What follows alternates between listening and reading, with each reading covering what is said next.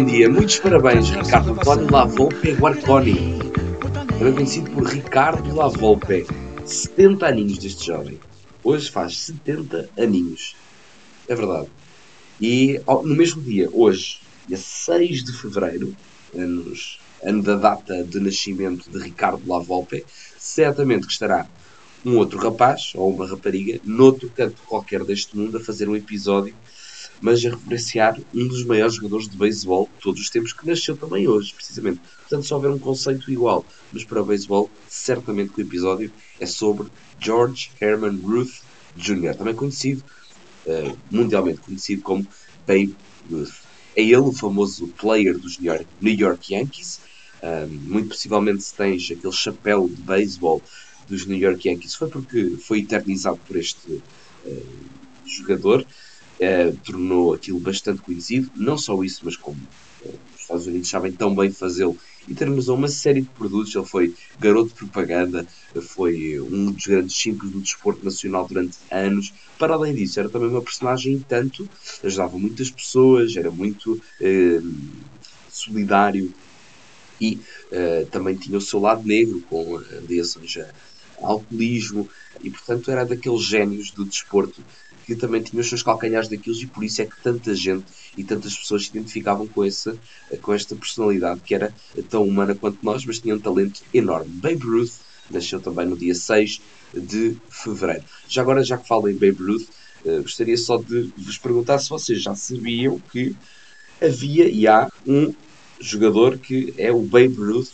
do futebol. Era americano, naturalmente, porém, é, chama-se Billy Gonçalves Gonçalves, que é descendente de, naturalmente, isso mesmo, madeirenses. Pois é, dois anos antes dele nascer, os seus pais vêm da Madeira para Rhode Island para trabalhar e isso fez com que Billy Gonçalves, que experimentou vários desportos nos Estados Unidos da América, começou a trabalhar cedo, mas também começou a jogar futebol. Ele naturalmente também jogou beisebol, mas foi no futebol que se destacou.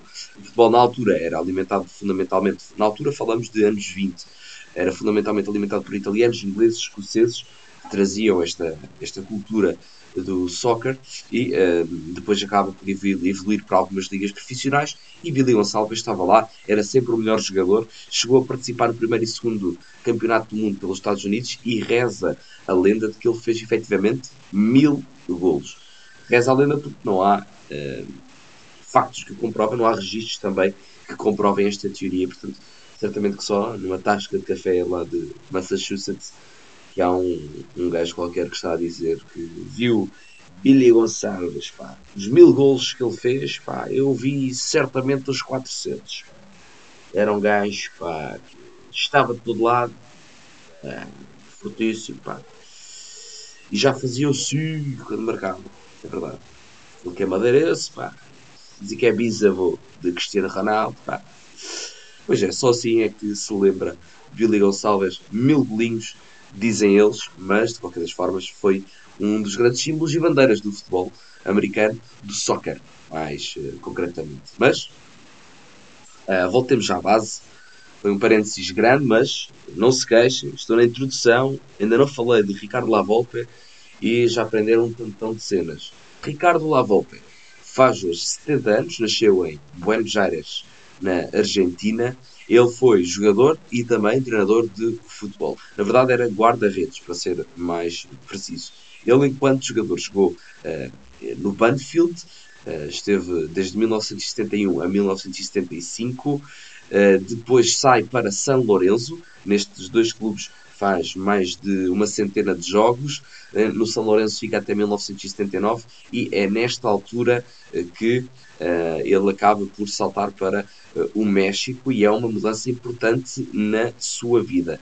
Ele faz essa mudança em 1979, um ano, um ano depois perdão, de ser campeão do mundo pela Argentina. É isso mesmo, ele foi convocado na altura para ser escolhido para o, a seleção argentina, porém, 100 minutos, de qualquer das formas, ganha o título, tem lá uh, no seu currículo campeão do mundo de futebol. Mas é a sua ida para o México que muda realmente a sua carreira. Ele foi para o Atlante e depois acaba por jogar ainda no Oaxtepec. E é uh, nesta, uh, neste clube, de Oaxtepec, que ele acaba por uh, se tornar naquilo que o viria a deixar a grande marca no futebol. É porque é aqui, também no México, que ele deixa a sua marca bem vincada de, deste mundo das bolas que tentam entrar na baliza. Marcante porquê? Porque é precisamente uh, que ele inicia como treinador, uh, ele termina lá a sua carreira em 1983, foi evoluindo, crescendo, maturando as suas ideias e apesar de não ter tido resultados brutais,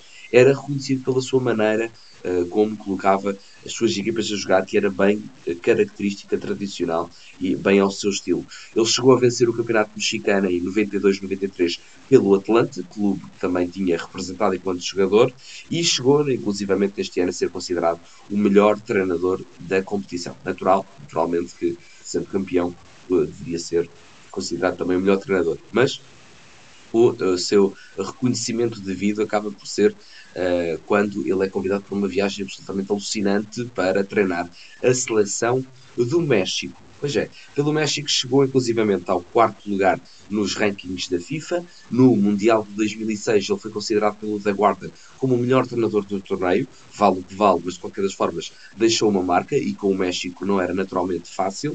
Levou a equipa aos oitavos de final, depois de ter ficado em segundo lugar. No grupo D, que tinha precisamente Angola, Irão e uh, voilà, novamente Portugal. Nós adoramos fazer isto, ligar sempre qualquer coisa com Portugal. Se ele tivesse um cachorro, fosse de raça portuguesa, eu estaria aqui a dizer, e havia essa curiosidade, alguns na internet. Pois é, nós adoramos fazer isso. E uh, já agora para esse jogo foram golos de Maniche, Simão e quem mais? Kikino Fonseca, a águia que passou pelo Benfica, também não deixou grandes saudades, mas marcou pelo seu festejo. México perdeu nos oitavos com a Argentina. Uh, foi precisamente também neste Mundial que uh, o mundo do futebol para quem ainda não conhecia, começou a pelo menos ter assim um vislumbre sobre a personalidade de Ricardo Lavolpe. Foi, teve envolvido em duas controvérsias. Uma que espanta e outra que nos dá um sinal, como uma red flag, sobre a ausência de papas da língua deste rapaz, que hoje faz 70 aninhos. O treinador do México, eh, na altura, deixou de fora o atacante uh, Cautemoc Blanco. A gente conhece certamente uh, o Blanco, canhoto avançado, na altura possivelmente era a grande referência do México, e deixou de fora simplesmente Blanco, como alguns treinadores gostavam de fazer na altura, deixar assim alguns jogadores de fora, mas realmente foi o que Ricardo Lavolpe decidiu fazer, deixando o atacante de forma de fora, perdão. Não sei se era de facto o melhor jogador, mas era claramente uma referência. Uh, isso uh, deixou piurso muitos dirigentes do México. A crítica também não esteve do lado dele, porque ele realmente deixou uma referência uh, de, de fora. E por sua vez, para além disso, levou ao Mundial o Rafael Garcia, que era nem mais nem menos que o seu afilhado e portanto ele jogava na altura no Atlas, num clube também mexicano, e leva o sobrinho e não leva a grande referência uh, Blanco ao Mundial. Portanto, logo aí não ficou com a crítica do seu lado e muito, os dirigentes também, também não ficaram muito agradados. Outro episódio curioso e que se repetiu ao longo de várias vezes na sua carreira, mas aqui foi no Mundial, foi contra o Irão, onde Ricardo Lavolpe foi apanhado de fumar já dentro do estádio, já com as equipas próximas do terreno de jogo, e os seguranças e os representantes da FIFA, da FIFA, perdão, não FIFA, FIFA, disse, disseram para ele apagar naturalmente o cigarrito, pá, não se fuma aqui, é um, é um recinto esportivo, isso já remonta a tempos passados, onde as pessoas podiam fumar, eh, agora isso acabou. E o gajo ficou tão, pá, passado, não aceitou e disse mesmo que e confirmou isto, que mais rápido deixava o futebol do que deixar de fumar. E, e portanto não apagou o cigarro, terminou, pôs lá para um canto de pirisca e uh, jogo prossegue. Ele chegou inclusivamente a ser penalizado por isso. Se vocês pesquisarem na net Ricardo Lavolpe uh, fumo, fumador, cigarro, qualquer coisa, vão apanhar centenas de imagens dele a fumar em treinos. Isso é inacreditável quanto uh, ao facto de eu vos ter dito lá em cima que Ricardo Lavolpe foi um treinador marcante, não foi à toa e não foi uh, gratuitamente. Ele foi realmente uh, um marco na história do futebol, acabando por influenciar uma série de treinadores bem-sucedidos. ele criou mesmo um estilo de jogo estudado, reconhecido pelos seus colegas do meio, chamada Lavolpismo. Uma corrente que foi conceptualizada ainda nos anos 80, conceptualizada e aplicada ele já no México, quando começou a treinar, ele uh, aplicava este, esta sua filosofia, estes seus uh, tipos de métodos. Um, há inclusivamente uma teoria tática que se chama a saída lavolpiana, em que eu vou traduzir uh, ou tentar. É, uma, é a famosa saída a 3, Um, ou seja, quando os centrais abrem uh, e tentam sair a pegar na bola, saem sempre de trás, a construir a partir de trás. Uh, os centrais abrem e o trinco encaixa nesse meio para tabular ou progredir de frente, sempre com o apoio, com, sempre com dois apoios dos centrais, ou três, consideramos os guarda-redes, mas portanto é aquela entrada de trinco entre os centrais para começar a construir a três. Esta é uma grande invenção de La Volpe, ele foi ele que introduziu isto nas suas equipas e uh, construiu sempre a partir de trás. Portanto, uh, é uma das. Foi aqui quando começou a ser visto este tipo de derivação uh, da, da, saída dos, dos, jogadores por trás, neste caso com quatro com quatro defesas, não é? naturalmente, com dois centrais, e ele introduzia ali na construção um terceiro apoio, um terceiro central.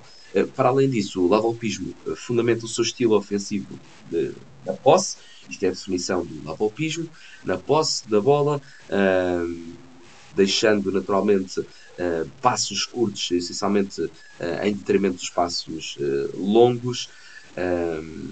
para além disso, outra das suas características mais atrativas é o chamado achique, não sei como é que haverei de traduzir, eh, que não é outra coisa que eh, tratar sempre eh, de estar em superioridade numérica quando estamos a circular a bola, portanto, quando transitamos para um novo setor, estar sempre em superioridade.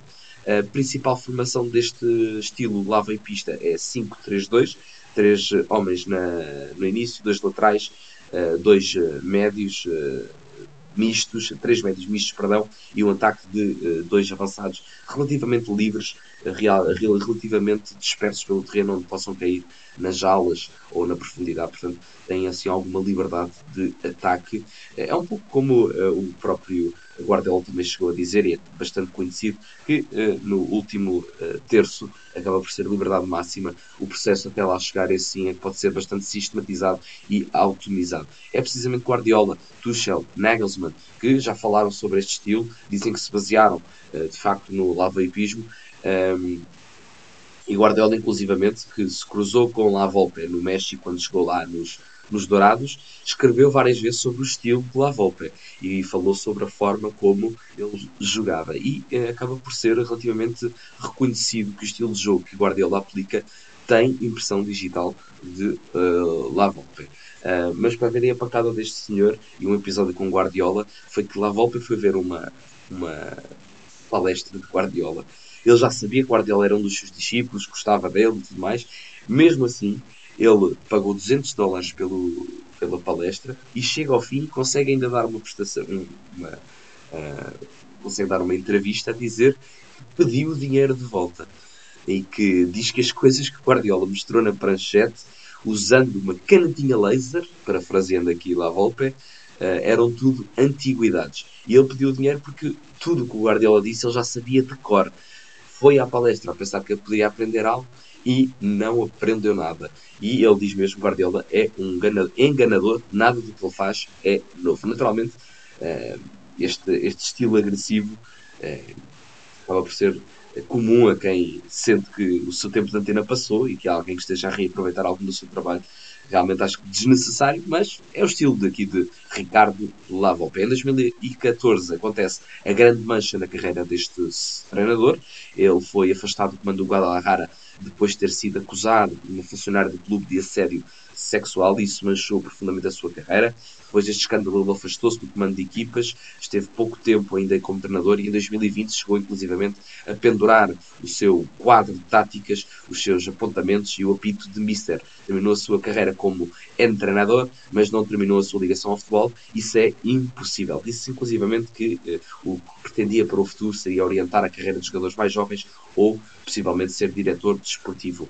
Para além disso, o Ricardo Lavolpe tem um canal de YouTube chamado uh, uh, para quê? Uh, Big of Vlog, exatamente, Big of Vlog, um, e para quem gosta deste tipo de análises de jogo, deste desmifrar de táticas e de estratégias é perfeito para tal, está em espanhol naturalmente, mas tem sempre o apoio do seu uh, quadro de uh, jogo, é, é, relativamente fácil de entender, portanto deem uma olhada, deixem um likezito, Ele até tem 27 mil seguidores no YouTube, que não é coisa pouca. Um, portanto, relembramos Ricardo Lavolpe, faz hoje 70 anos, como alguém que impôs o seu estilo, mantendo os seus traços de caráter visíveis como veias na sua pele, com os benefícios e consequências que isso possa acarretar naturalmente. É um argentino que o futebol transformou em mexicano, deixou a sua marca e será para sempre recordado como um dos melhores treinadores americanos. Por isso, parabéns, Ricardo Lavolpe.